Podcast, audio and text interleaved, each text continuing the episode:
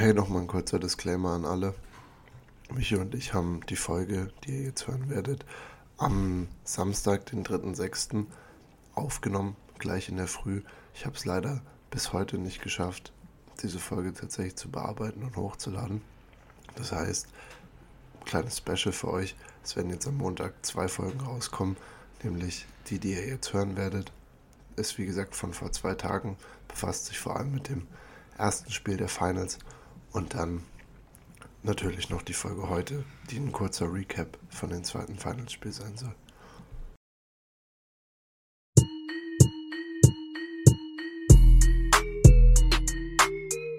Hallo und herzlich willkommen an alle da draußen.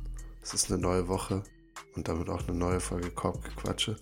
Und ich begrüße euch hier zur, glaube ich, frühesten Aufnahme, die wir je hatten. Es soll eine Instant Reaction zu Game 1 sein von den NBA Finals. Die ist jetzt nicht mehr so instant geworden, weil wir haben es einen Tag später. Trotzdem aber um 8 Uhr morgens. Das heißt, Michi und ich sind früher aus den Federn gehüpft, um, um euch noch nachträglich mit ja, Content für das erste Spiel von den Finals zu versorgen. Aber ja, Michel hat trotzdem morgen Glow-Up, muss ich sagen. Also er sieht auch, auch morgens wie immer umwerfend aus. Also ich weiß nicht, wie er es macht, dass er aus dem Bett fällt und einfach fresh aussieht, die Haare sitzen. Michael, wie geht's dir denn? Danke, sehr gut. Ich wollte es erst, also ich wollte diesmal wirklich den Take machen, dass es eher andersrum ist. Ich finde, bei dir sieht man keinen Unterschied zu sonst. Und ich sehe noch ganz schön, noch so ein bisschen zerknautscht aus, würde ich sagen. Ja, man darf, man, man darf, glaube ich, bei dir die Augen einfach nicht beachten. Also die Augen der Rest, ziemlich klein. Der, obwohl ich, äh, ich habe auch gecheatet. Also ich bin schon ein bisschen, bisschen länger wach, weil ich noch duschen war und so. Und dann, dann, dann das, das gibt einem, die Dusche gibt einem immer so, glaube ich, den Kick, dass man wieder aussieht wie ein normaler Mensch. Auch in der Früh. Ja, ja. So eine kalte Dusche, finde ich. Hm. Bist du, wir haben es jetzt ja, ich weiß nicht, der Sommer ist da. Bist du Kaltduscher jetzt im Sommer? Ich, äh, ja, gestern habe ich ganz, ganz kalt, also wirklich kalteste Stufe geduscht. Aber nicht immer. Mach ich jetzt nicht immer. Hast du auch die These, dass die kälteste Einstellung auf der Dusche irgendwie nicht diese 20 Grad sein kann? Ich weiß nämlich nicht, woran es liegt, aber jedes Mal, wenn ich unter der Dusche stehe und auf ganz kalt drehe, dann sagt es ja, hey, du hast jetzt irgendwie 25 Grad oder so. Aber es fühlt sich ja an, als würdest du einmal in so einer, in so einem Eiswassertümpel. Ja, das, das sind Also ich weiß Grad nicht genau, Max. wie da die Umrechnung, wo ist, genau, wo ist da die Umrechnung schiefgegangen? Vielleicht ist auch, weil man es sich nicht aussuchen kann, äh, wie beim ins Wasser reinwarten, wie weit man geht, sondern es ist so, okay, man hat es dann halt gleich da. Aber ja, es ist mein, mein ja. Hot Take der Woche, aber ich glaube, beim Spiel jetzt kommen gleich noch ein paar dazu auf jeden Fall. Ist trotzdem, dass die Umrechnung bei Kaltwasser kann nicht das sein, was da steht. Und wie ich höre, unterstützt du da meine Meinung? Ich glaube, hier steht gerade, also ich habe es nur ganz kurz nachgeguckt. Oha. Äh, 18 Grad. Recherchearbeit, sicher? Nee, gar nicht sicher, überhaupt nicht. Okay. Denn ich, ich werde dem, ich werd dem auf, den, auf den Grund gehen. Andererseits, wenn ich jetzt drüber nachdenke, ich glaube, meine Dusche hier in Würzburg hat nicht mal eine Temperaturanzeige. Das war, das ist so von, von mir daheim, glaube ich, noch drin. Aber ich weiß es gar nicht. Hm. Ich werde euch auf jeden Fall auf dem Laufenden halten. Ich nehme euch, ich nehme euch mit. Und beim nächsten Mal werde ich das aufklären, diese, diese Unklarheit, die ich jetzt hier einfach in die Welt rein posaunt habe. Also bei 20 würde mich auch gewundert, weil manchmal ist es ja so kalt, da kannst du kurz nicht, also du musst ja erstmal so, also. Was heißt, du? was heißt am Anfang? Ich habe das die ganze Zeit. Na, ich finde, wenn du so ganz, also bei 20 Grad müsstest du, glaube ich, nicht das machen. Das stimmt. Weil du gehst ja ins Schwimmbad auch nicht und, und bist ja die ganze Zeit am, äh, am Hyperventilieren. Ja. Ja, das stimmt. Äh, deswegen ja mein, deswegen ja mein Take. Ich äh, bin mir da einfach sehr, ich bin mir da sehr unsicher, was da die, die Wasserhahnindustrie mit uns macht. Ich weiß es doch auch nicht, Miche.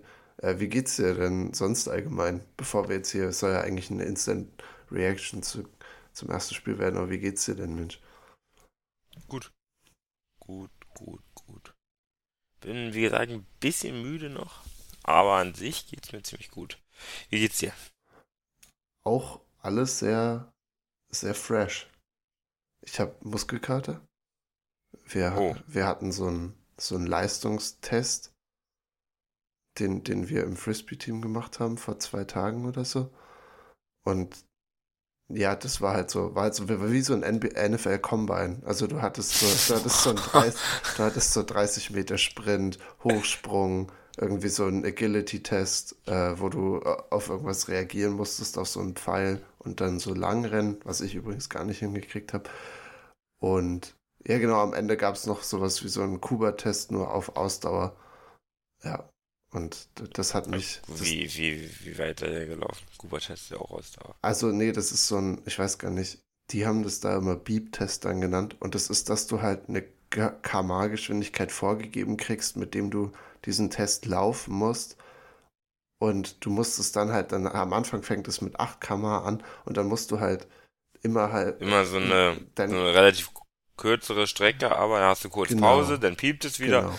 Ja, klar, das kennt man. Ich, das hat ja auch einen Namen, aber ich wusste den Namen auch mal, aber ja. Ja, das Den haben wir sogar in der Schule mal gemacht. weil ich, also in der Schule bei uns hieß er Wellentest, das weiß ich noch, weil da immer so Mhm. ein Wellengeräusch war. Aber die jetzt hatten das mit so einem Beep und es geht, glaube ich, darum, dass du halt dein, dein maximales Sauerstoffauspustevolumen sozusagen überprüft werden kann. Weil nach dem, was ich verstanden habe, scheint das so die eine interessante oder, oder der Prädiktor zu sein, wie leistungsfähig man irgendwie ist. Also auch aus größeren Studien haben die das rausgezogen. Deswegen haben die uns da einmal durchgeschickt. Wir hatten auch so ein Pulsmesser dann um die Brust geschnallt und sind dann da richtig geballert. Und das war echt gut. Eine maximale Sauerstoffaufnahme oder was? Ach, Aufnahme, genau, das war's. Also VO2 Max, das war's. Ja. Ja. Und ja, das hat ganz schön, hat ganz schön geballert. Und Aber da, lass mich raten, du warst schon einer der Besseren, oder? ja, einer der besseren, aber auf jeden Fall nicht der, auf jeden Fall nicht der Beste. Weil das, Aber du warst schon klar dem Durchschnitt, oder? ich weiß, ich kann, ich kann es nicht mal richtig sagen, weil ich war am Ende, es war, man war irgendwie so fertig. Also ich bin irgendwann dann einfach nach einer Stufe rausgegangen, weil ich dachte, jetzt packe ich es nicht mehr. Und ich weiß nicht, wie viele dann noch da waren. Keine Ahnung. Aber es war, es, äh, ich war, es hat richtig Bock Ich meine gemacht. allgemein, wenn du jetzt mit Warjump und so. Ah, nee, ich glaube safe nicht. Safe nicht. Also ich, ich bin ein miserabler Sprinter. Also wirklich Das glaube ich. Auch Also Sprinten. wirklich Habe ich glaube ich noch nie sprinten sehen. miserabel. Also tatsächlich habe ich. Hast du mich noch nie, ich mich, ich mich nämlich Ich auch glaub- nicht mehr seit so 50 Jahren und dann mussten wir auf einmal diesen 30 Meter Sprint ziehen. Ja. Also nee, Aber Sprinten, Sprinten war es nicht. Und Hochspringen auch nur, glaube ich, aus dem Lauf, aus dem Stand war ich auch nicht so gut. Ja, und wie gesagt, dieser Reaktionstest, das, das war eh nicht mein Strong Suit. ah, Bankdrücken war nicht dabei. Nee, Jetzt nee. NFL kommen bei. Die, Schade. 100, die 120 Kilo sind mir verschont geblieben, zum Glück. Ja. Ich glaube, die drücken nur 100. Ah, okay. Was drückst du mittlerweile, Michael? Wir nehmen nochmal alle hier mit in unsere sportlichen Welt. Auf eine Wiederholung. Eine Wiederholung, ja. Ja, Ich sag so 130 oder so, würde ich sagen. Oh, Bro. Also, ich, ich, ich habe noch nie Bank gedrückt. Aber ich glaube, ich würde 25 schaffen. Nee, das, schafft, man schafft mehr. Du unterschätzt dich, glaube ich. 25 wäre die Stange. Ah. Mit- Eine 2,5 Kilo Scheibe drauf.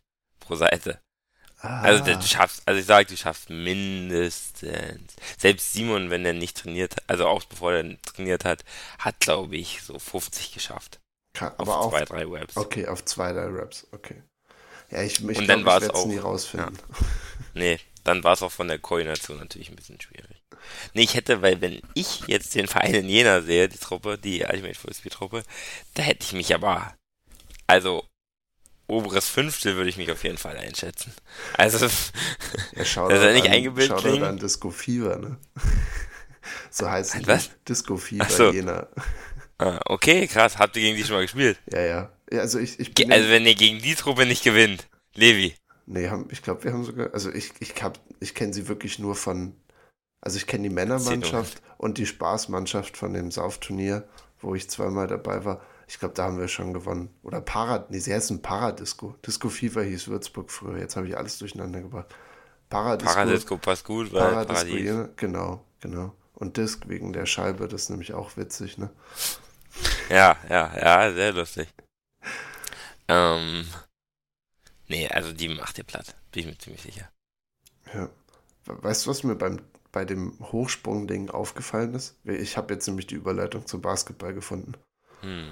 Also es ging ja, wie gesagt, du hast so dieses, man hat sich einmal gemessen, einfach nur, man streckt die Hand aus und guckt, wie hoch man dann ist hm. und dann können die halt davon eine Differenz berechnen.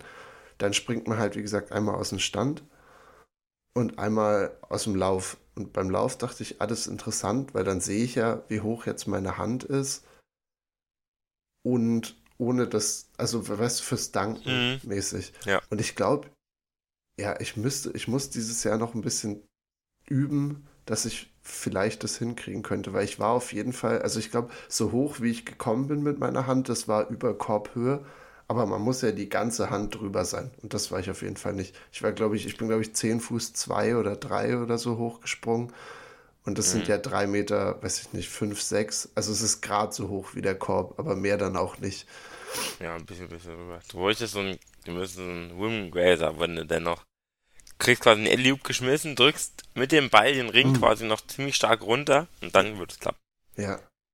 Dann das, könnte es klappen. Es hat doch, Bam Adebayo hat es doch in Conference Finals in einem Play gehabt, wo, ja. wo er bei einem Block den, den Korb auch weggezogen hat. Oder auch JaVale McGee. Das war der JaVale McGee Classic, dass er, wenn er den Block nicht gekriegt hat, einfach einmal am Ring gezogen hat. Ja, ja, ja, ja. Äh, ich muss aber sagen, dass Bam auch hätte ein bisschen öfter danken können in den Finals. Oh. Und keine Bitch hätte sein sollen. Überleitung, okay. Game One der Finals. Wir geben euch unsere Instant Hot Takes, die jetzt mittlerweile schon einen Tag marinieren konnten. Die Nuggets holen sich dieses erste Spiel 104 zu 93. Äh, das erste Mal, wie gesagt, seit 47 Jahren, dass in Denver die Finals ausgetragen werden dürfen. Die Crowd war überragend. Ich habe auch den englischen Broadcast geguckt, also den amerikanischen dass man so ein bisschen mehr mitgekriegt hat, vielleicht. Finde ich auch geil. Ja. Also wirklich, feiere ich sehr. Ja, die, die Crew ist ja die TNT-Crew mit Jeff Van Gundy, Mike Breer und ähm, Mark Jackson. Ja, und äh, das ist sonst in den amerikanischen Podcasts ist die Broadcast Crew auch immer ein Gesprächsthema. Ich bin mal gespannt, ob wir da heute auch drauf zu sprechen kommen, wie es uns gefallen hat. Aber du sagst, es war geil, haben sie einen guten Job gemacht. Also ich feiere es einfach, nicht die deutschen Kommentare zu haben. Mhm. Weil wenn ich, also ich bin ja sehr drin in diesem The Zone Game. Mhm. Manche, manche kann man sich nicht geben. Also wirklich manche Leute. Ja, deswegen haben wir an The Zone Kann man schon, sich wirklich nicht geben. Wir haben schon öfter ja The Zone auch gesagt, sie sollen sich einfach melden. Das ist kein Problem. Wenn da jemand ja, zuhört, meldet natürlich. euch einfach. Michael und ich übernehmen das wirklich im, ja. im Squad. Wer ist, dein, wer ist dein Lieblingskommentator? Also wer ist wenn du auf, auf The Zone einschaltest, oder es, kann auch ein Experte sein. Dre, Dre Vogt. Dre Vogt, okay. Weil Ganz ich, klar. Also mit Abstand, glaube ich sogar. Ich weiß gar nicht, ich habe ihn so selten gehört in letzter Zeit. Bei mir ist es, glaube ich, sogar Alex Vogel, weil der ja, einfach. Der, Alex Vogel ist hier zwei. Der beschreibt so schön irgendwie, finde ich. Hm, Alex Vogel kann wirklich jede Action, die gemacht wird, nochmal in der Zeitlupe so erklären, dass du denkst, wow, das ist fast wie ein Radiokommentar. Hm. Ich finde erstmal manchmal ein bisschen lahmarschig bei. Aber ich, also den mag ich auch gerne. Ist auf jeden Fall die Nummer zwei. Ich fand es zum Beispiel richtig geil letztes Jahr in den Finals, wo sie dann auch so ein Studio und dann hatten sie ja Dennis Schröder dabei, Dwayne Vogt und dann halt ein Kommentator. Das war aber ziemlich geil, fand ich, weil dann, also das ist so dieses, bei den Amerikanern hast halt, Van Gandhi ist halt auch ein ehemaliger Coach, der hat ein paar Jahre lang in der NBA gecoacht, so. Der war auch vor ein paar Jahren noch in Gesprächen bei Jobs. Also es ist ein völlig anderes Niveau, von dem wir, also weißt du? Ja. Das ist das völlig anderes. Ja. Und Dennis Schröder war halt zum Beispiel auch super. Also das fand ich richtig, richtig geil. Das hat mir richtig, richtig gut gefallen. Wenn du so einen Spieler hast, der noch ein bisschen was erzählt, das ist einfach immer super geil. Das ist in jedem anderen Sportart auch so. Ja, wissen wir, ob das dieses Jahr wieder so ist. Ich, ich glaube, das ob ist die Zone so. irgendwas geplant hat für die Finals dieses Jahr. Müs müssten wir eigentlich mal dranbleiben, dass wir das mal auf Ich dachte eigentlich nicht. Ich, ich könnte es jetzt nicht mal sagen, tatsächlich. Ja. Aber ich weiß, vielleicht schaue ich bei Spiel 2 dann mal in die deutsche Variante rein. Letztens war auch eine Frau äh, Expertin bei der Zone. Stimmt. Hast du das mitgekriegt? Ja, ja. Ich glaube, das Spiel habe ich sogar gesehen. Ich weiß noch nicht mehr, welches Spiel es war. Aber ist ja, es gibt auch so ein breites Repertoire an Menschen einfach in Deutschland, die Ahnung vom Basketball haben ja. und im Mediengame aktiv sind. So, ich wusste auch gar nicht hier, Fun Fact zu Alex Vogel, der hat ja noch Basketball aktiv bei den, bei, ähm, ich glaube, Heidelberg gespielt, bis vor, ich weiß jetzt nicht, ob ich es verwechsel, ob es Karlsheim oder Heidelberg war aber bis vor, bis vor ein paar Jahren, der ist ja Point Guard bei denen gewesen und jetzt mittlerweile ist er halt irgendwie im Management da zugange, also Sportdirektor, glaube ich, und macht halt dieses Saison-Ding, obwohl er auch noch nicht mal so alt ist. Also ist echt eine. Heidelberg ist richtig. Heidelberg ist richtig, okay. So eine, ja. ist echt, echt eine interessante Persona, weil wie alt ist er? Ist er nicht 29 oder so, wenn du gerade sein, seinen Wikipedia-Eintrag vor dir hast? Äh, den habe ich gerade nicht vor mir. Ach so, okay, du hast einfach nur sein Team. Ja, äh, ich habe einfach nur gerade bei Heidelberg reingeguckt. Aber eine Sache kann ich noch erzählen. Er ist auf jeden Fall sechs Fuß groß. Das heißt, er hat auf jeden Fall viel mit dir gemeinsam. Ein Six-Footer. Ein Footer ist er. Er ist ein Six-Footer. ja, wir sind beide Six Foot. Ähm, 1,83. Boah. Ein, Ma äh, ein Mannsbild. Ein Mannsbild. äh, ja, gute Größe für einen Point Guard. Kann ich, ja, in, kann Deutschland, ich in Deutschland reicht's. Chris Paul, der Point Gott. Der Point Gott. Ja. ja, Damien Lillard. Wie groß ist Damien Lillard? Nee, der ist oh, größer. Der ist größer. Damien ist größer. Er ist mindestens als 90, glaube ich. Oh je. Aber ja, Isaiah Thomas, also der ist aber noch kleiner. Er ist 1,70, also 1,77 oder so. 1,75 vielleicht. Ist, also ich würde was? Nee, erzähl ruhig. Also, Six Foot ist schon eine Größe, mit der man arbeiten kann. Es gibt immer wieder Six Footer in der NBA. Das ist jetzt, Six Foot ist noch so eine Grenze, da gibt es immer wieder Point Guards, die da in der Größe sind. Ja gut, du musst halt dann, du musst halt irgendwie eine krasse, also irgendwas haben, was das gut kompensieren kann. Also zum Beispiel Chris Paul hat halt eine geile Vision dafür gehabt. Ja, und, aber er kann sich ja auch trotzdem, konnte er sich zumindest früher ja aber auch immer selber einen Wurf verarbeiten. Ja, klar. Also der hat halt also einen riesig hohen Basketball-IQ, ja. ja. Und dann hast du bei anderen Kleinen hast du halt Explosivität, genau, Playmaking, Shotmaking ist es auf Trae Young ist ja auch relativ klein und es hat, hat halt einfach aber einen guten Wurf so. Also nicht überragend diese Saison, aber ich meine, wenn du es mit seiner Größe schaffst, trotzdem so aufzulegen in der NBA, der macht schon ein bisschen was richtig. Also, das ist eine lange Liste. Fred Van Vliet ist auch 6 Foot groß. Krass. Kyle Lowry ist 6 Foot. Auch ein, ja, ein, nicht kein Great, aber ein sehr, sehr guter Point Guard. Und der beste Heat-Spieler im ersten Spiel. Mehrfach heute. Ish Smith, Paddy Mills, ja. Yogi Ferrell, Darren Collinson, Aaron Brooks, JJ Barea, DJ Augustine, Ty Lawson. Ty Lawson ist sogar nur 5'11. Ja, also eine, eine lange Liste an Spielern. Aber alle schon ein bisschen älter, oder? Wenn ich jetzt nur, wenn du so runtergegangen bist, also ich meine, gut, alle Fleet, älter, die spielen, ja. aber es ist jetzt keiner, der in den letzten fünf Jahren gedraftet wird, der in der Liste dabei war, oder? Also, ich meine, klar, wir haben, ich glaube, Trae Young ist wahrscheinlich noch einer der kleineren, aber wenn du, das sind jetzt alles etablierte Spieler gewesen, aber wenn du wirklich ja. etablierte gedraftete Spieler der letzten sechs, sieben, von mir aus zehn Jahre, die Six Foot sein. Aber ich glaube, es geht ja eher Basketball, hat Kevin Durant mal gesagt, geht eher dazu, dass du einfach einen Haufen von Six, Ten Guys hast, die halt aber alle alles können. So, so wie er halt, weißt du, die halt riesig ja. sind, aber trotzdem Playmaken können. Und deswegen ist es vielleicht so dieses, dieses Steve Nash, Jason Kidd Era, die ja auch beide nicht groß waren das, das, das wird, glaube ich, rarer werden. Vielleicht ja, haben, auf jeden Fall. Vielleicht haben wir dann unsere Fahrkarte für die NBA verpasst. Das ist schade. Ja, du mit 6-1? Ja. Sage ich mal, hast eigentlich, ist wirklich noch, da gibt's, glaube ich, sehr, sehr viel, die Six One sind. Also wirklich einige, würde ich sagen. Ja, das stimmt. Äh, ich, ich melde mich doch zum Combine an, dieses Jahr noch. Weil man ganz ehrlich mal einen Sach kurz nachgucken. ja, ich, ich fange schon mal, wir, wir waren ja echt bei den Finals ursprünglich mal. Ja. Da, da wollen wir auch irgendwie wieder hin. Wie gesagt, Denver. Okay.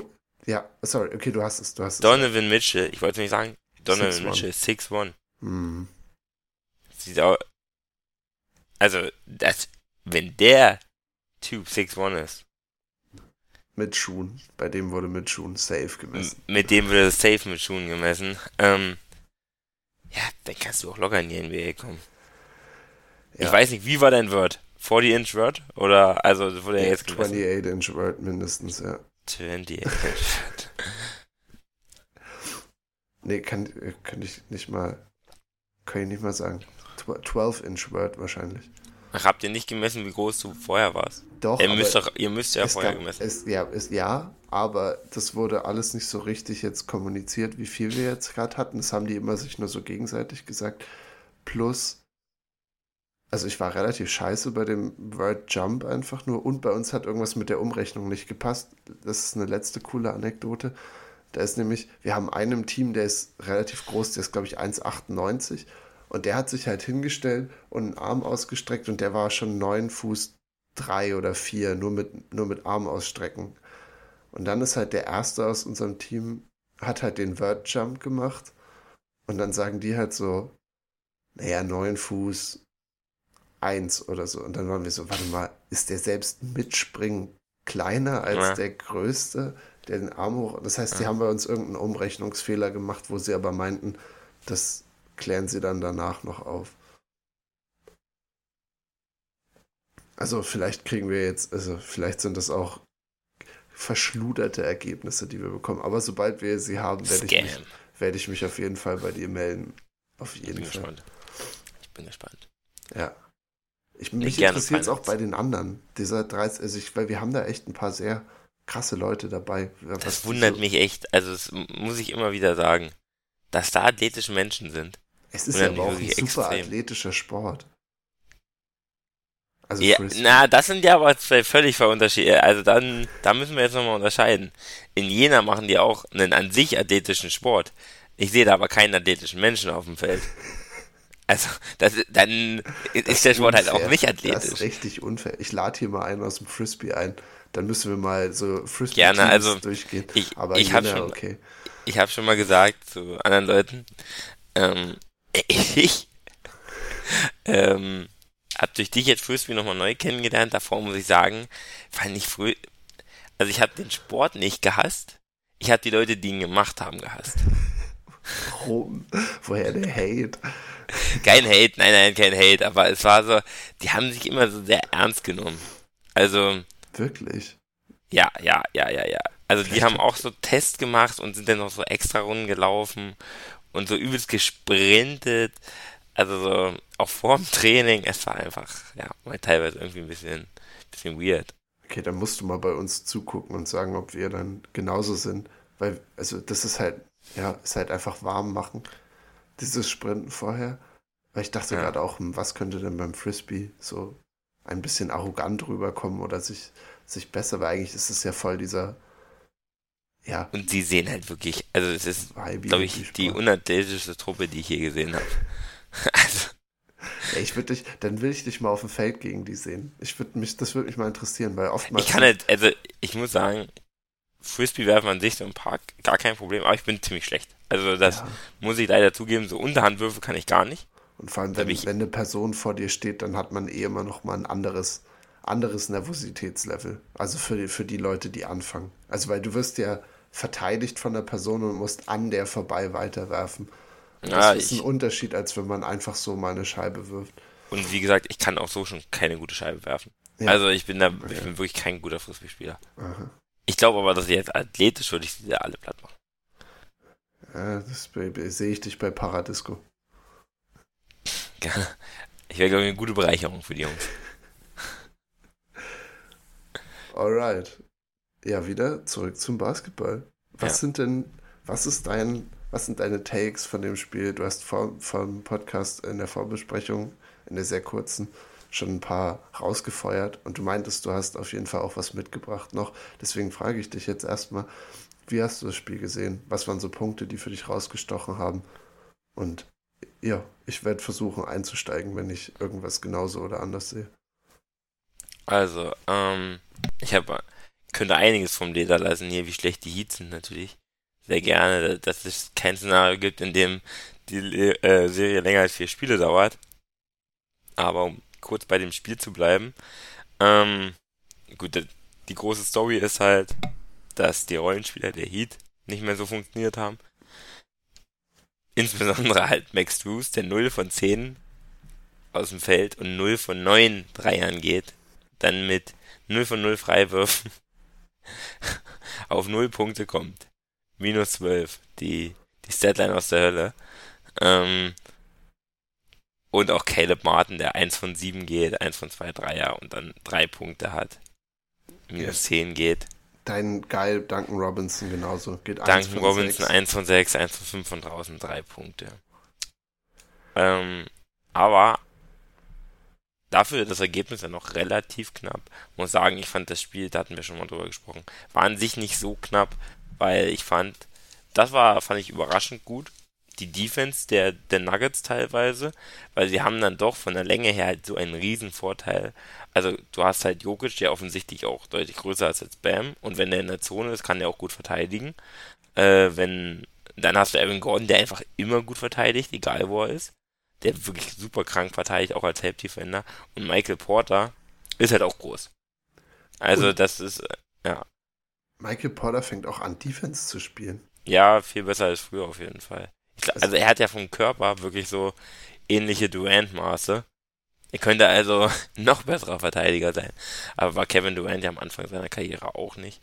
Ähm, und ja, fand ich auch. Also diese Länge einfach, das war einfach so ein unterschätzter Punkt in der Zone. Ähm, wie viel da auch verlegt wurde bei den Heat. Ähm, wenn da einfach so drei Spieler warten, die alle, also Nikola ist riesig, Michael Porter ist riesig und Gordon ist groß und kann halt aber super groß, also super gut auch noch springen. Und ähm, ja, teilweise fand ich, haben es die Heat, was sie ganz, also am Anfang hat ja nur Gordon, also da konnten die ja, konnten Jokic und Gordon ja machen, was sie wollten, weil Gordon jedes Mal einfach Bullyball gespielt hat, wenn er den Ball in der Zone hatte, gegen Gabe Vincent. Offensichtlich, also wie oft der kurz im Post, weil ich glaube von draußen hat er gefühlt nicht getroffen. Ich gucke jetzt Vincent mal meinst du jetzt? Nee, Gordon, auch so ein Midranger. Er ich, hat nur einen Dreier genommen. Ich dachte, er hat noch Ich, ich wollte gerade sagen, also ja. das, das war ja gleich im ersten Quarter auch, was du jetzt ansprichst, ne? Ja, ja, klar. Diese, da, wo, wo, sie jedes Mal versucht haben, halt so zu switchen, dass ein, dass ein schwacher Verteidiger auf Gordon bleibt ja, und sie haben gehofft, dass Gordon in der Ecke gepackt wird. Und was hat er gemacht? Fünf oder sechs gleich? Die, also er hat, glaube ich, ja, zehn, zehn, Punkte nach vier Minuten gehabt und alle Assists kamen von Jokic. Ja, auch Jokic, glaube ich, da dann kurz nach Anfang des zweiten Viertels irgendwie zehn Assists gehabt oder so. Das war auch Weltklasse. Ähm, aber ja, ich, da raffe ich auch nicht, wie sie denken, dass Jokic das nicht ausnutzen würde, weil Gordon ist ja auch nicht, also der ist ja jetzt kein Spieler, ich fände auch in Denver wird er nie so eingesetzt eigentlich als Spieler, der jetzt nur in der Ecke hocken muss. Er ist eigentlich immer ein Spieler, finde ich, der viel integriert ist und der ja auch in Orlando viel seinen eigenen Wurf und so kreiert hat. Also ein Spieler, der das auch kann, so, dem man da auch den Ball unten geben kann. Besonders gegen einen viel zu kleinen und zu unathletischen, zu schwachen Spieler. Ähm, haben sie ja dann auch nicht mehr so leicht gemacht, aber ähm, ja, ich, ich, ich finde einfach, die haben so viele Wege dann noch zu scoren. Dann hast du halt Murray, der wieder spielt. Murray unterschätzt, glaube ich, momentan vermutlich der beste Nicht-All-Star in der Liga. Weil wenn ja. du überlegst, dass der noch nie All-Star wurde und er eigentlich in den Playoffs schon wieder abreißt und die beste zweite Option in der Liga ist. Das ist krank. Also ich, ich bin dann nach dem Spiel gestern, also Murray geht ja 11 von 22 für 26 Punkte. Und wie gesagt, sein Two-Man-Game mit Jokic ist, glaube ich, halt ein, eine große Hilfe dafür, dass er auch so flourishen kann, weil du halt, du hast halt beide, können beides, also sie sind gut im Pass, gut im Scoren. haben eine gute Übersicht dazu auch noch. Also deren Two-Man-Game ist halt einfach nicht zu verteidigen. Und dann gestern, als, als Murray eben echt wirklich ein stabiles Spiel ge gemacht hat, außerhalb davon, dass er halt, er hat von draußen nicht super getroffen, zwei von sieben, aber der Rest, so seine Mid-Range-Buckets, die er auch hat, sind, sind krass. Taffe Dinger. Taffe Dinger, Fadeaways. Also er kann dir einfach immer irgendwie, selbst wenn die Offense stagniert, einen Korb geben. Und dann dachte ich, ja, wenn, wenn du durchgehst, für nächstes Jahr vor allem, ich weiß nicht, ob er wieder in der Regular Season einfach ein bisschen weniger spielt und er ist wirklich so ein Playoff-Phänomenon. Aber wer im Westen jetzt von den Playoff-Teams, von den Point Guards, wo würde Murray, Murray gerankt sein? Also in den Playoffs noch, Point Guards. Genau, vom, vom, West, vom Westen. Das, ich bin nochmal, also wir hatten ja Murray aus Denver, dann haben wir Ja, dann hatten wir die Aaron Fox. Luca. Luca war nicht in den Playoffs, stimmt. Ah, ja, also im Play Nicht Ab mal, war nicht mehr. Nee, der war nicht, war nicht in Playoffs. Ja. Auf, der, auf der 4 war ja das, was auch immer die Clippers gegeben haben, auf Point Guard, Russell. dann hat's Der hat gut gespielt, der hat gut gespielt. Ja, dann Chris Paul. Ähm, ja, auf der 6 dann halt Steph Curry. Da, also ich gehe gerade einfach nur die, die Liste von hm. Teams durch. Dann, genau, wir haben eben noch Steph, wir haben, was haben Mike die? Conley. Mike Conley und die Lakers. Wen, wer ist der nominelle Point Guard bei den Lakers? D'Lo? Ja. Also aus der Liste, so wie sie in den Playoffs performt haben, ich weiß nicht, also wahrscheinlich würde ich, also Steph ist drüber. Aber, ja, aber. Aber nicht viel.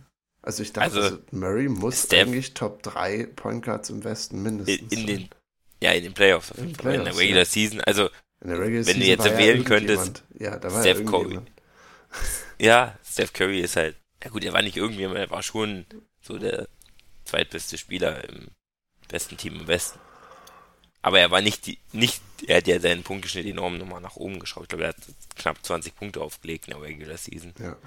Ähm, also ich finde, da muss man halt schon noch unterscheiden. Curry ist halt schon deutlich besser. Ja. Also wenn du Curry da reinpackst, dann wird halt, dann wird es noch deutlicher. Aber, äh, so was der in den Playoffs macht, wie der auftritt, das ist, der hat so einen richtig anderen Gang nochmal in den Playoffs. Und das ist so krank. Also ich glaube, du kannst ihn sogar jetzt für die, wenn du jetzt nur den Playoff One siehst, offensichtlich ist Steph Curry besser, kannst du sagen, das ist der beste Point Guard im Westen in den Playoffs gewesen. Ja. Auf jeden Fall. Also. Weil er halt jetzt auch bis in die Finals gekommen ist ja. und so diesen besten One hat. Klar, Curry ist trotzdem natürlich besser. Und hat trotzdem ja auch gegen die Lakers zum Beispiel, die ja in der Defensive, glaube ich, die beste Defense der, der Liga, äh, der, der, der Postseason hatten, legt da 32 im Schnitt auf, habe ich nochmal gesehen. Also, ja, Jamal, Jamal Murray hat krank abgeliefert und ist trotzdem irgendwie nicht der beste Spieler in diesem Spiel, weil es ist Nikola Jokic und irgendwie mittlerweile tut man sich schwer, Worte zu finden für diesen Mann. Triple-Double mit 27, 10 und 14, hat damit natürlich wieder extrem viele Vergleiche auch abbekommen mit, weiß ich nicht, den All-Time-Grades, die das geschafft haben, bei ihrem ersten Auftritt ein Triple-Double aufzulegen. Äh, also es war wieder so ein bisschen Stat-Fishing, fand ich, aber trotzdem, ja. wie gesagt, gerade die 14 Assists, wie du sagst, dieser spielt einfach perfekten Basketball. Also Jokic macht keine Fehler bei, bei zwei Turnovern. Also 14 Assists bei zwei Turnovern. Und was auch halt krank ist, er legt 27 Punkte auf bei 12 Würfen. Er trifft 8 von 12 und macht 10 von 12 äh, Freiwürfen. Das ist krank. Also das sind ja so, das ist so effizient, wenn du 12 Würfe nimmst und dann halt noch, also ich will gar nicht wissen, an wie vielen Punkten er beteiligt war. Also das ist ja, wenn wir 14 Assists das ist, das ist ein kranker Wert. Also wirklich, das sind Werte, wo man wirklich, er ist ein All-Time-Great, jetzt schon. Also zweimal hier MVP. Nach der Saison auf jeden Fall auch Champion. Außer vor, er verletzt sich. Vor allem, wenn du dir anguckst, er gibt dir auch das an den Stats genau, was sie brauchen zur richtigen Zeit. Am Anfang rusht er überhaupt nichts. Hat, glaube ich, was hat er? Er hat, glaube ich, 10 Punkte und also 10 Assists und 8 Punkte gehabt. Also er hat am Anfang ja wirklich nur gesucht, okay, wo sind die freien Leute? Wie gesagt, hat so oft Aaron Gordon gefunden, hat Leute draußen gefunden für drei. Und erst am Ende fängt er dann an, als Denver also irgendwie ein Bucket braucht, dann fängt er an, die Punkte zu geben, macht irgendwie einen Dreier vom Wing rein. Der war geil. In, ja, das war so der Dagger gefühlt, geht irgendwie in die auch, Zone ja. rein, macht einen Rainbow über Bam Adebayo, der in seinem Gesicht drin ist. Einfach von, von der Baseline, wie so 2003-Style.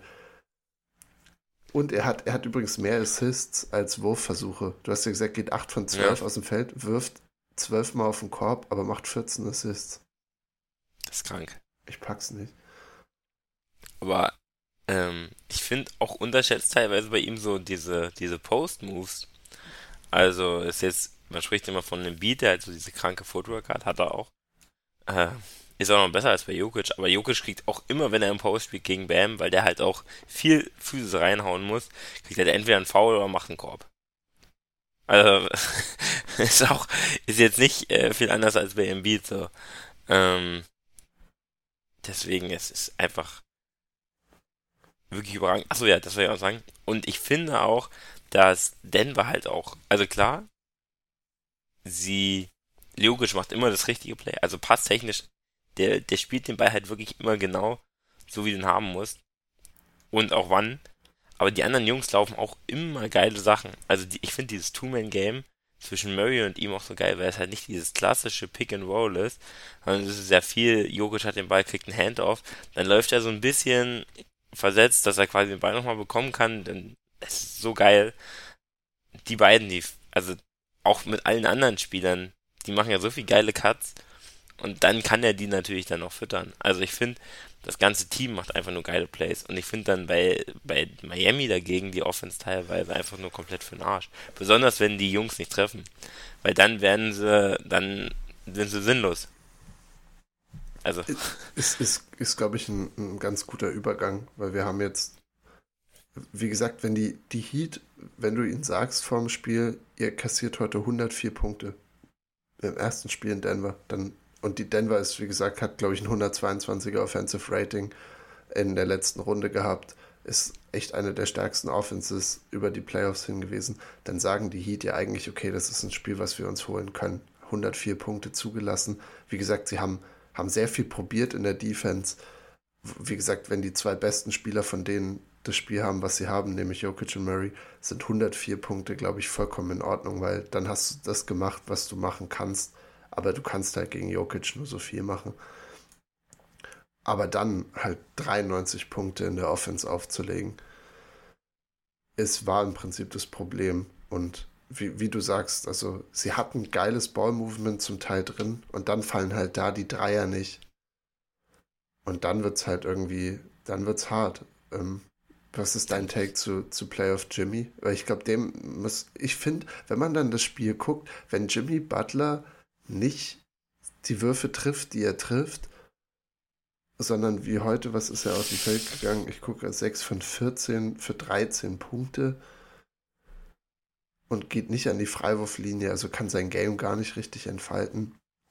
Dann ist die Offense sehr stagnierend mit ihm und auch sehr deprimierend zu gucken, weil dann bringt er den Ball sehr langsam nach vorne, sucht sich sein Mismatch aus, sucht sich seinen Spot auf dem Floor aus aber wenn er dann halt seine Midranger breakt oder nicht zum Korb kommt oder einen Turnover kassiert, dann hast du einfach, das ist, es wirkt dann immer wie eine verlorene Possession. Also das, ich finde, wenn, wenn Jimmy eben nicht Playoff Jimmy ist, dann macht die Heat Offense auch keinen richtigen Spaß mehr.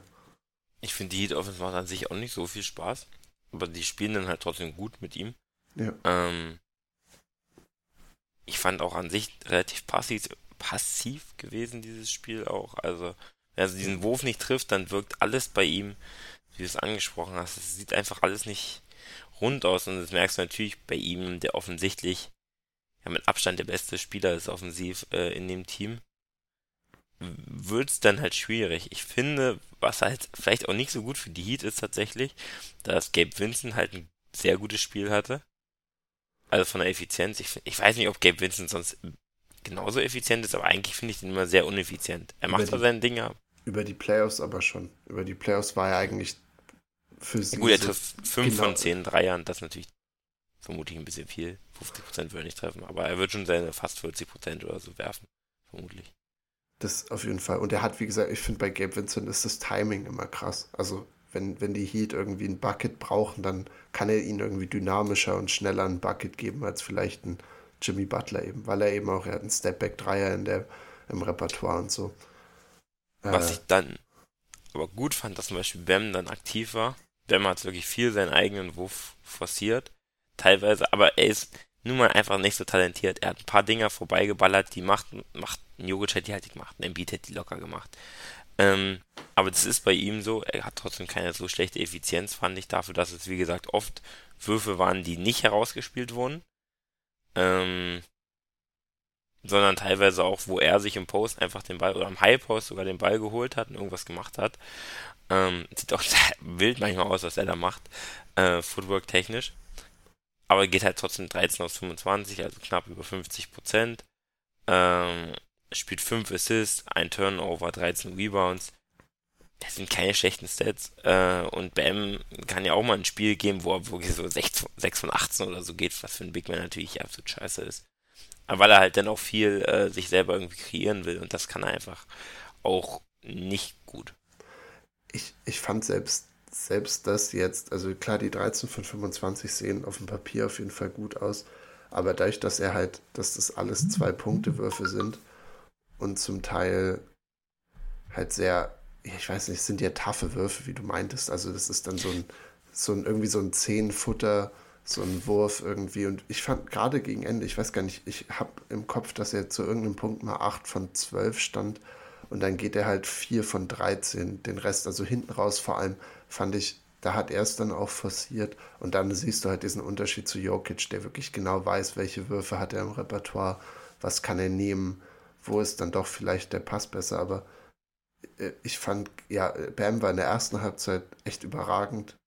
Und dann ist das nach und nach irgendwie so ein bisschen so ein bisschen runtergegangen. Weil wie gesagt, für einen Big Man sind jetzt knapp über 50 Prozent aus dem Feld nichts Überragendes. Er ist jetzt kein Point Guard. Nee, aber man muss auch sagen, dass er jetzt nicht wie ein äh, Aiden oder er hat jetzt er keinen hat Point Guard, der gekriegt, ja. Nee, er kriegt er kriegt wenig da, also muss man ehrlich sagen.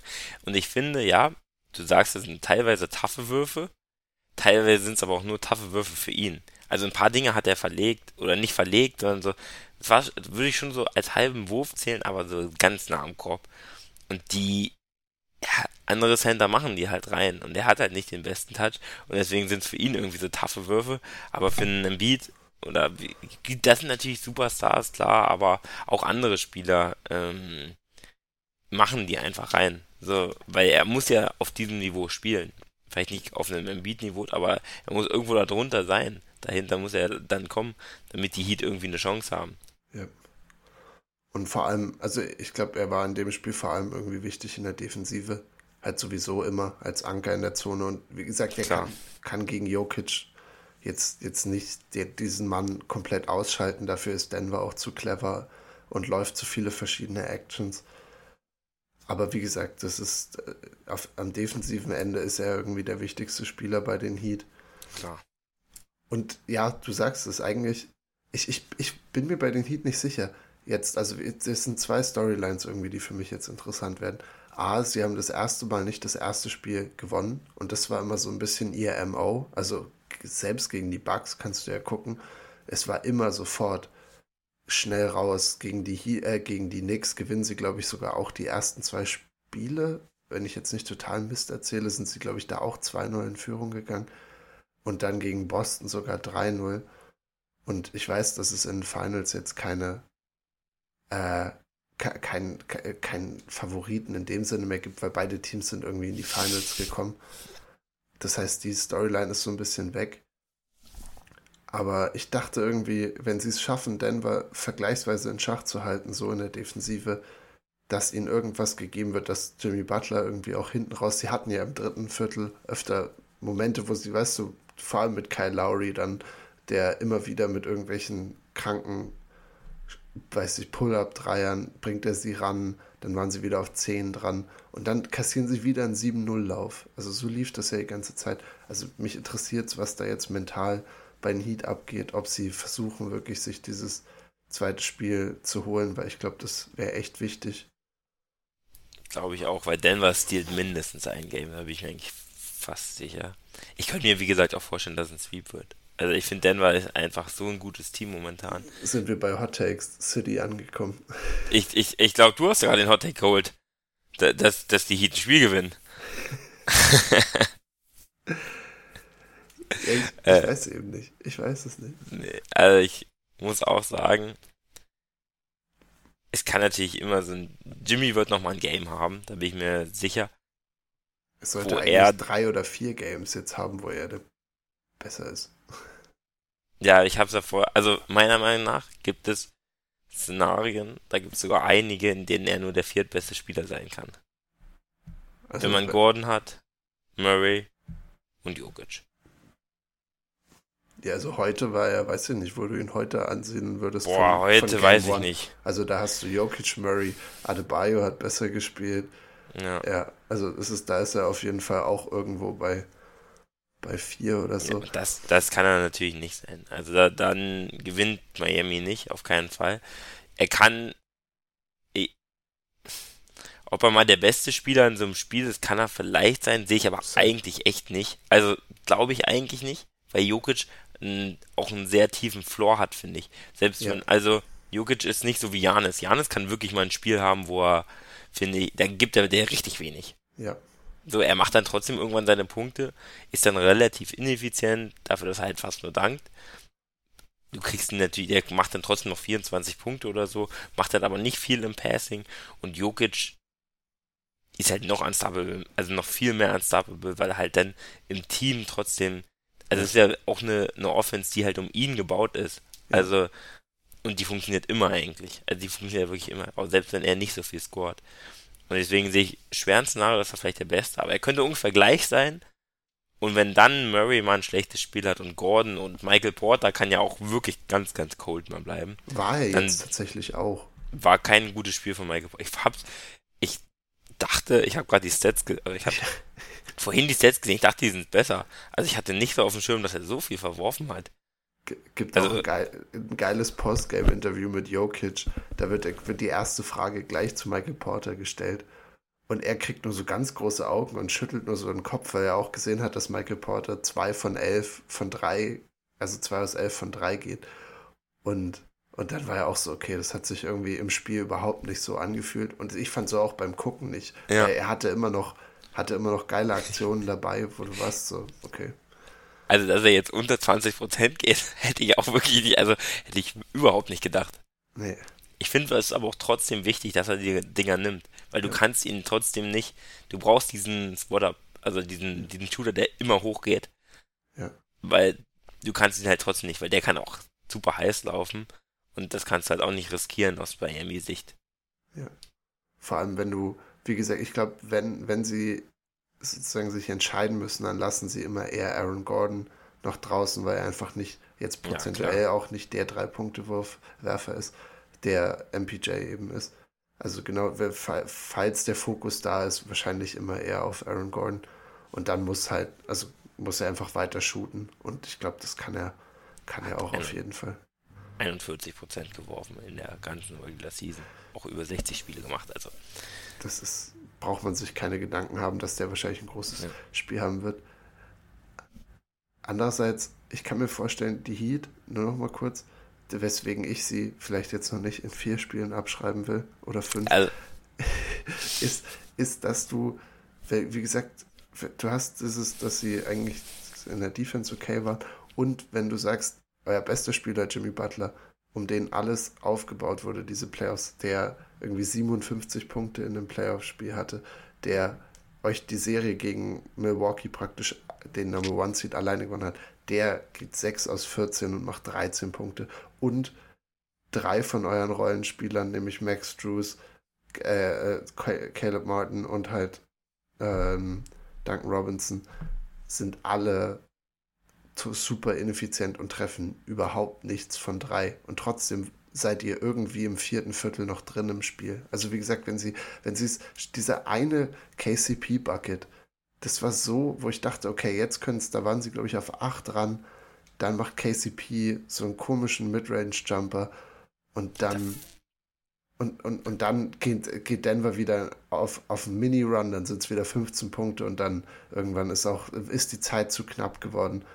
Äh, das, deswegen, ich weiß gar nicht, ob, ob die Heat nicht trotzdem aus dem Spiel rausgehen und obwohl sie so dominiert wurden auf dem Papier, dass sie sind, okay, also wie gesagt, wenn bei uns die Dreier fallen, dann haben wir auch eine andere offensive Präsenz, dann läuft auch mehr, dann kriegen sie vielleicht also dann muss ja auch anders verteidigt werden und dann kommen, also dann hast du ja ein ganz anderes Spiel allgemein. Ich meine, das Spiel war immer noch, es sind elf Punkte jetzt am Ende gewesen. Ja. Ähm, ich glaube, die haben sie noch outscored, also zehnt outscored, outscored im letzten Viertel. Ja. Denver, also. Es war eigentlich schon, es war schon, du hast es angesprochen, es gab schon so Szenarien, wo man hätte gesehen, dass Miami irgendwie zurückkommt, aber eigentlich war es schon eher deutlich, das Spiel. Aber ich habe es ja auch schon ein paar Mal gesagt, ähm, klar, du sagst jetzt, dass deine Rollenspieler nicht getroffen haben. Ich sehe halt immer noch den Punkt, dass sie halt die sonst auch nicht viel mehr, also klar, mehr als Max Juice gibt dir mehr als das. Aber Max Juice gibt dir eigentlich nicht so viel, wie er dir sonst gegeben hat. Gleiches mit Caleb Martin, gleiches mit Duncan Robinson. Also man sieht jetzt halt, dass Caleb Martin auf einmal 20 oder jetzt, ich habe, ich glaube der Average der 14 oder 15 Punkte in den, in den Playoffs setze. Ja. Ich weiß nicht, wie viel er in der Boston-Serie geaveraged hat, aber da hätte er. Da hat er ja über 20 geaveraged gefühlt. Also der, hat jedes Spiel 20 Dinger gemacht. Ja. Und er wirkte, aber fandst du nicht auch, Caleb Martin wirkte so ein bisschen passiv auch. Also wie gesagt, er nimmt sich jetzt sieben Würfe. Ich fand, er hat ja, er hat, finde ich, sehr smoothe Bewegungen drin. Also er macht ja immer diesen Jab-Step, ja. wo er dann an Leuten vorbeizieht. Aber er wurde zweimal relativ gut von Michael Porter her abgeräumt. Das war Caleb Martin richtig, der, wo, wo Porter einfach dahinter gammelt und ihn dann chase down praktisch. Wegsnackt. und das, und ich fand danach, hat mir irgendwie, wie gesagt, von drei ist dann bei ihm auch nichts richtig gefallen, außer dieser eine Dreier eben, der war eigentlich auch relativ wichtig, aber hat dann im Endeffekt nicht viel gebracht. Und deswegen weiß ich nicht. Für mich, also auch, gilt auch für Jimmy, hat dann irgendwie die Aggressivität gefehlt, dass er trotzdem das, was er, was ihn stark gemacht hat gegen Boston, halt weiter genutzt hat. Also Denver hat ihn da recht schnell irgendwie ja äh, ineffizient gemacht und das ist, hat sich nie verändert. Weil wie gesagt, Max Drews feuert halt Dreier. So. Aber auch Jimmy hat halt auch dann einen richtig schweren Gegner. Ja, Aaron Gordon. Wenn er von, wenn er von Aaron Gordon verteidigt wird, dann ist das nicht leicht für Jimmy. Aaron Gordon ist länger, stärker, athletischer und allgemein auch ein guter Verteidiger. Also der nicht viel dumme, also nicht viel nicht, nicht viel dumm verteidigt. Ja. Und dann ist es für Jimmy auch schwer. Also gegen Aaron ja. Gordon wäre es für mich auch schwer. Sage ich ganz ehrlich. Ich glaube, ich würde null Punkte machen. Ich Über denke, so ein Spiel. Ich denke, wir würden gegen jeden NBA-Verteidiger fast null Punkte machen. Außer Trey Young vielleicht. Äh, gegen Trey würde ich mir ein paar Punkte holen. Ich glaube, selbst mit Luca würde es klappen, weil der läuft ja, also der Hälfte der Zeit eh nicht zurück. Aber ich glaube, der ist trotzdem schneller als ich. Also das ja, aber wenn er gar nicht läuft, wenn er gar nicht läuft, also Transition Buckets gegen Luca könnten wir machen. Ja, also ich meine, die die die Mavs verteidigen oft 4 gegen 5. Also, dass da irgendwie mal ein Layup oder so bei rumkommt. Wir brauchen auf jeden Fall ein Team, wo der Big Man ähm, Gut wo unser Big Man werfen kann, damit ja. er draußen ist. Okay, da gibt es noch ein Szenario, aber ja, ich meine jetzt ja, Kevin Love. Das ist, das ist der Mann, den ich gesucht habe. Ähm, der kann es noch einen guten Outlet-Pass geben. Ja. Ähm, nee, aber der verteidigt einfach äh, super gut und dann ist es ja auch für Jimmy schwer, weil er kann, hat schon gutes Shotmaking, aber ich bin halt kein großer Jimmy-Fan. Ich hatte auch nicht das allerbeste Shotmaking. Du, du, du redest hier immer noch über den besten Spieler der Eastern Conference in diesen Playoffs also das ist jetzt nicht, nicht irgendein Dart, der wurde ja auch von was von Jason Tatum, auch einem All-Defense-Boy ja, im er ist Runde. gut. Also, aber es ist, es ist, es ist verständlich, aber also er ist kein Aaron, Champion. Aaron, er ist kein Champion. Dass Aaron Gordon äh, einen super Job bei ihm gemacht hat, ist, glaube ich, trotzdem. ein, ein, sehr wichtiger Punkt für die Sache. Aber ja, wie gesagt, so, so die, die Aggressivität von den Heat-Spielern hat mir noch ein bisschen gefehlt. Und ich glaube, wie gesagt, also ich, ich sehe ein Szenario, wo die sich jetzt so pushen, dass, dass sie vielleicht in, in Spiel 2 halt, wie gesagt, du kriegst irgendwie ein 20 Punkte Caleb Martin Spiel. Jimmy legt mal irgendwie Ende 20, Anfang 30 Punkte auf. Und dann, wie gesagt, dann, dann haben sie schon, dann, aber dafür wahrscheinlich Haywood Highsmith keine 18. Habe ich gerade noch ja. gesehen. Gut, es waren ein paar Garbage Time Buckets dabei. Von 10 oder so gegangen. Der trifft auch nur Dreier, hat als einziger angefangen, Dreier zu treffen. Ja, hat sich vielleicht dadurch aber trotzdem so einen Rotationsspot gesichert. Ne? Also ich glaube, Kevin Love ist raus, auch wenn er ihnen so ein bisschen was an Größe geben könnte. Aber allgemein ist, ist wahrscheinlich Highsmith nochmal eine gute Option, vor allem auch gegen Murray, kann dranbleiben, wenn sie eben nicht switchen wollen äh, und irgendwie versuchen, dieses Pick and Roll zu verteidigen, so ein bisschen. Der, also, der einzige Spieler, gegen den Kevin Love, glaube ich, ein Rennen gewinnen würde, ist Dirk in der letzten Saison. Ja. Weil Dirk seine Knie auch nicht mehr beugen konnte. Deswegen immer super steif gelaufen ist. Ich glaube, Kevin Love auch sehr langsam. Dafür würde ich Geld zahlen. Viel ja. Geld. Für, um dieses Geld. Rennen Aber ich glaube, Kevin Love ist schon noch schneller. Der sieht noch deutlich runder aus, finde ich, als bei Dirk. Bei Dirk sah er wirklich, also sah wirklich extrem unrund aus. Es sah ähm, nicht gesund aus. Es gibt ja dauernd News aus der NFL, dass Tyreek Hill unbedingt, nee, umgedreht. DK Metcalf will unbedingt gegen Tyreek Hill ein Rennen laufen, aber Tyreek sagt es immer eher oder kommt irgendwie keine Antwort. Ich möchte das NBA-Äquivalent dazu haben und Kevin Love. Aber mit langsam, ja, ja, ja. klar. Ich will jetzt nicht die Aaron Fox gegen. Nee, gegen Jar sehen, das ist Quatsch. Nee, das will keiner sehen. Nee. Der, du noch... willst sie langsam ganz sehen. Okay, Hast du noch was zu den Finals? Weil sonst können wir das als, okay. als, als Abschluss-Exercise machen. Ja. Ich gebe ganz kurz eine, eine, eine Liste, wie die Spiele ablaufen werden. Denver 1, Denver holt Spiel 2, Miami holt dann Spiel 3, dann mhm. holt Denver sich, dann wird so ein 3-1. Das, das Spiel dann in Denver, ich weiß nicht, ob sie dann schon das 4-1 machen. Das könnte sich Miami maximal vielleicht, event, gibt es ein minimales Szenario, aber eigentlich sage ich, das geht in 5. Und dann holt sich Denver in, in, in Denver, die Nuggets holen sich in Denver dann den Titel. Aber es könnte auch in 6 gehen, aber 7 sehe ich nicht. Und ich glaube, es wird genauso kommen. Ich, ich, ich gehe auch in 6 für Denver. Und jetzt ist lustiges Exercise. Ich sag, Heat holen sich Spiel 2. Denver holt sich Spiel 3, Heat holen sich Spiel 4. Also sie splitten beide Male mhm. und dann gewinnt Denver zwei straight, 3-2 und dann machen sie es in Closeout in, in Miami und werden sich da gönnen. Oh, geil, South Beach würde ich auch gern Meister werden.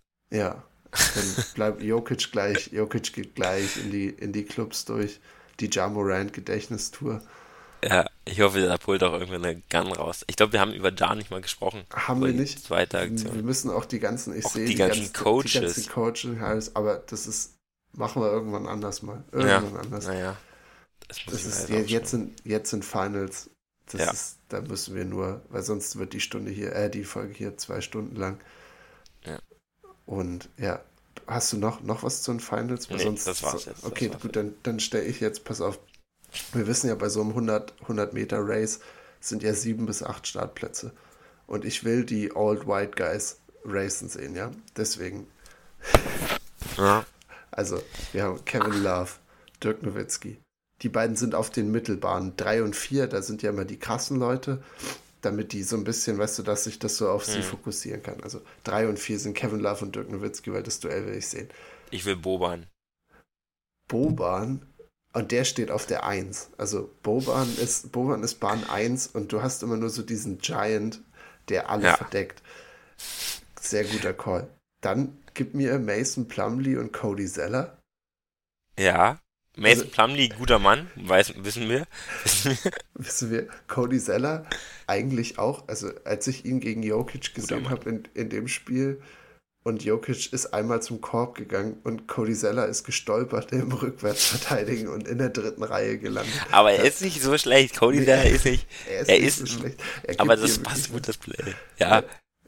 Das er ist ein solider Backup Center in der NBA. Ja.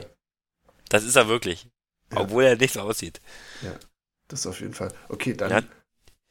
Welche sind die anderen White Guys, die wir, die wir racen sehen wollen?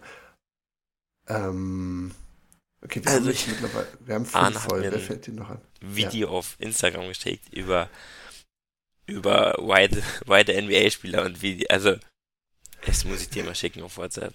Also, es ist null rassistisch, aber es ist einfach nur super lustig. Es ist wirklich richtig lustig. Weißt du ähm, was? Gib mir Luca ja. noch. Ich möchte, ich wollte Luca sagen, Luca muss abschneidet. Rein. Ich glaube, Luca gewinnt, klar, weil ah. er einfach noch zu jung ist. Kayla. Also, wenn Luca Kayla das verliert. Nein, nein, nein, nein, nein, nein. Okay, es gibt kein Szenario, in dem Kevin Love ein Rennen gegen Luca gewinnt. Aber ich würde trotzdem, okay, wenn wir sagen Off-Season Luca, dann sehe ich ein Szenario, ja. weil ich glaube, der wird nochmal deutlich fetter in Off-Season. Ja, und er, und er smoked relativ viel ja auch, was wir wissen von ihm. Ich weiß gar nicht, also, warum denn nicht Luca? Und ich sehe auch, dass er das Ganze dann verliert. Okay, ich, jetzt, jetzt, jetzt wird es langsam dünn, muss ich auch sagen, in meinem Kopf. Wir sind jetzt bei sechs Spielern. Wir haben Luca mit dabei. Doch, ich will, und ich glaube auch, der gewinnt die ganze, das ganze Rennen. Er ist jetzt ja auch zwei Two-Time-MVP. Gib mir Jokic dann. Jokic find, muss rein. Ich Jokic find, muss rein. Jokic Lauftechnik. Jokic gewinnt gut. nicht. Nicht gegen Luca. Doch. Evi. Nein. Doch. Nein, nein, nein.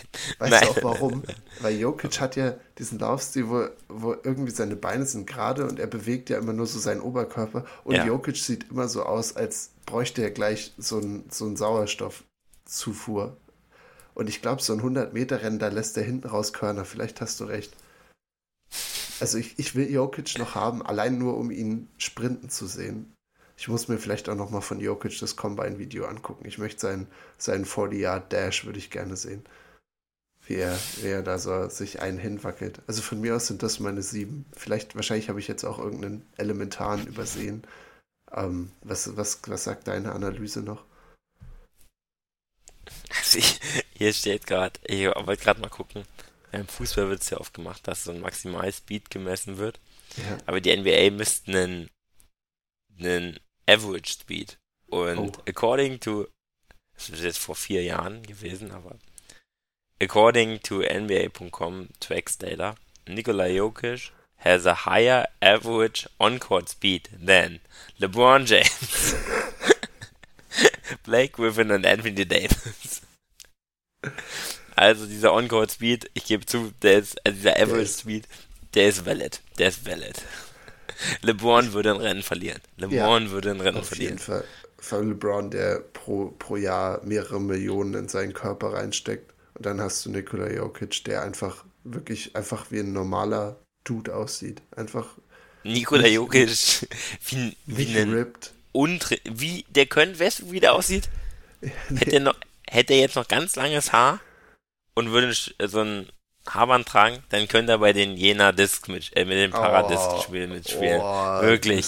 wirklich. Sorry, sorry, unfair. ich musste jetzt nochmal Shots feiern. Ich musste Shots feiern. Ich musste Shots feiern. Ich musste, aber genauso sehen die Leute da aus. Natürlich deutlich kleiner, aber ja, ansonsten. Ich kann sagen, Jokic wäre die Waffe. Einfach immer. Ja, klar, die könntest du immer anwerfen. Meter, auf 12 Meter hochwerfen.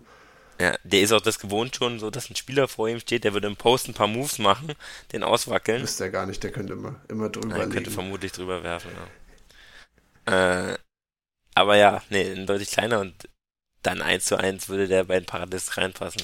Also Paradi Paradis Paradisco. Paradisco. Paradisco. Paradisco. Ja.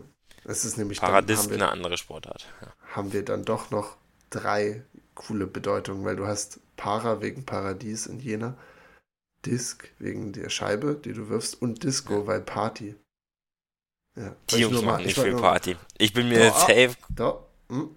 Nein, nein, nein, nein, nein, nein, nein, nein. Paradisco, also haben jetzt keinen Partytitel geholt noch, äh, aber sind auf jeden Fall dabei. Michael, du warst, du hast es noch nicht gesehen. Du musst, das ist, ich habe, glaube ich, auch ein bisschen zu viel Hate gegenüber der Sportart, muss ich sagen. Ist ein, Bei ist den ein Leuten. Anderes, ist ein anderes Universum. Glaube ich. Das glaube ich. Ja, da, da, da gehen wir eins ein. Da also gehen da, die ordentlich ab, wenn das zwölfte Mal Macklemore läuft. Weil das ist tatsächlich, also die, die Frisbee-Playlists, ich, ich bin echt nicht auf vielen Turnieren gewesen, aber ich, ich merke jetzt schon, dass es mir langsam über wird. Es sind wirklich, es sind dieselben 37 Songs, die sich immer drehen. Glorious, ja klar. Ja.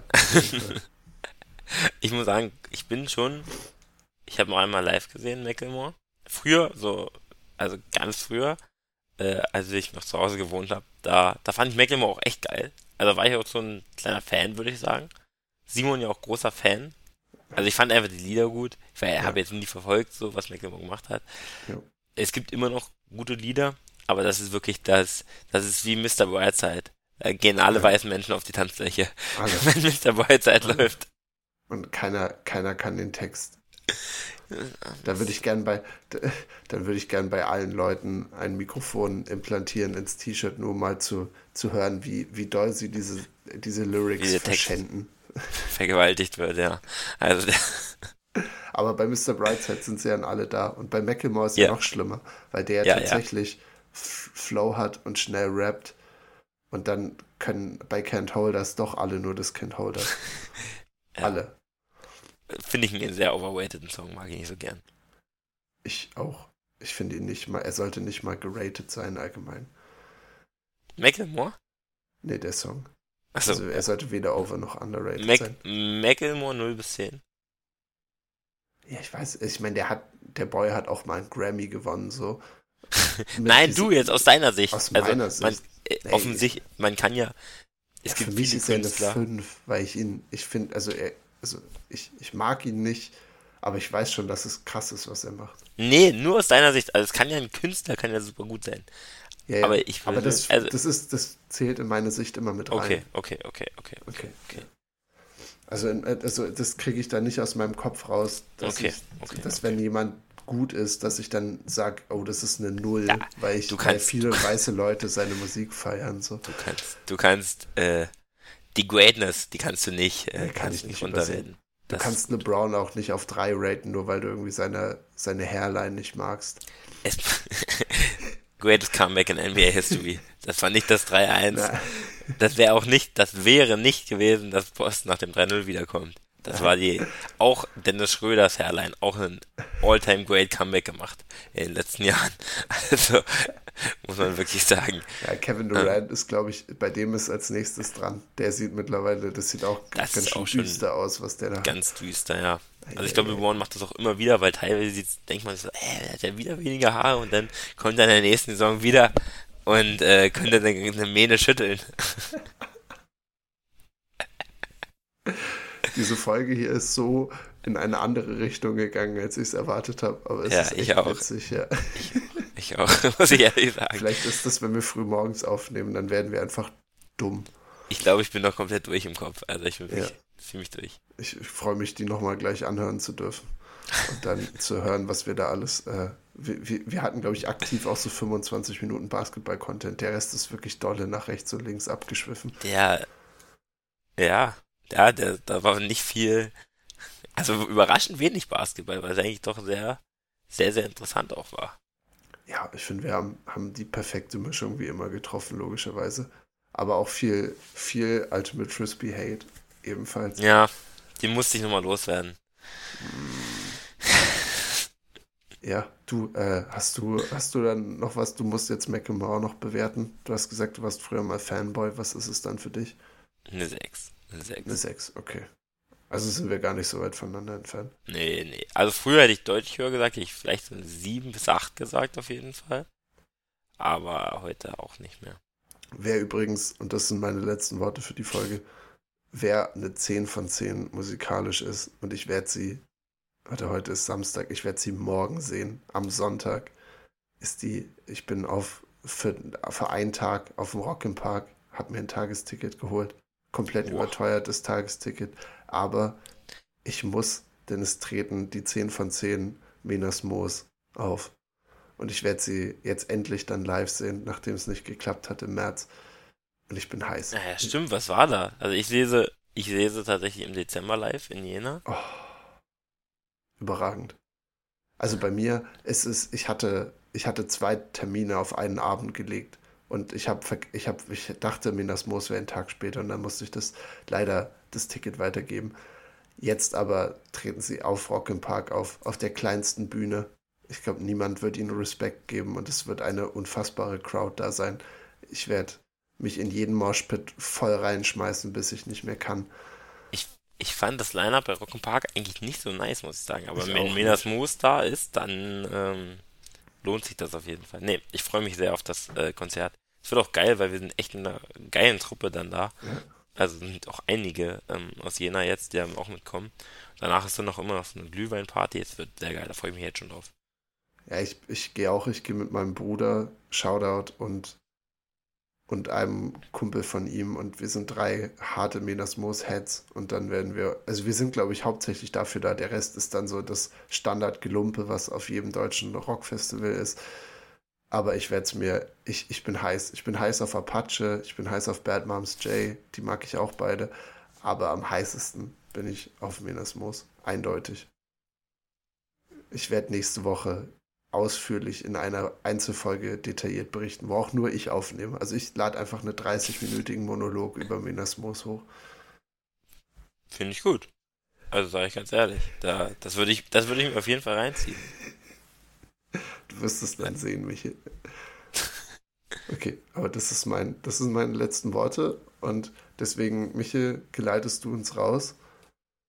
Ja, es hat mir wie immer sehr viel Spaß gemacht. Es war viel off-topic dabei. Es war aber auch viel on-topic dabei. Jetzt so nach einem Spiel ist natürlich auch, sieht man erste Tendenzen, aber ich denke mal, Spolz war.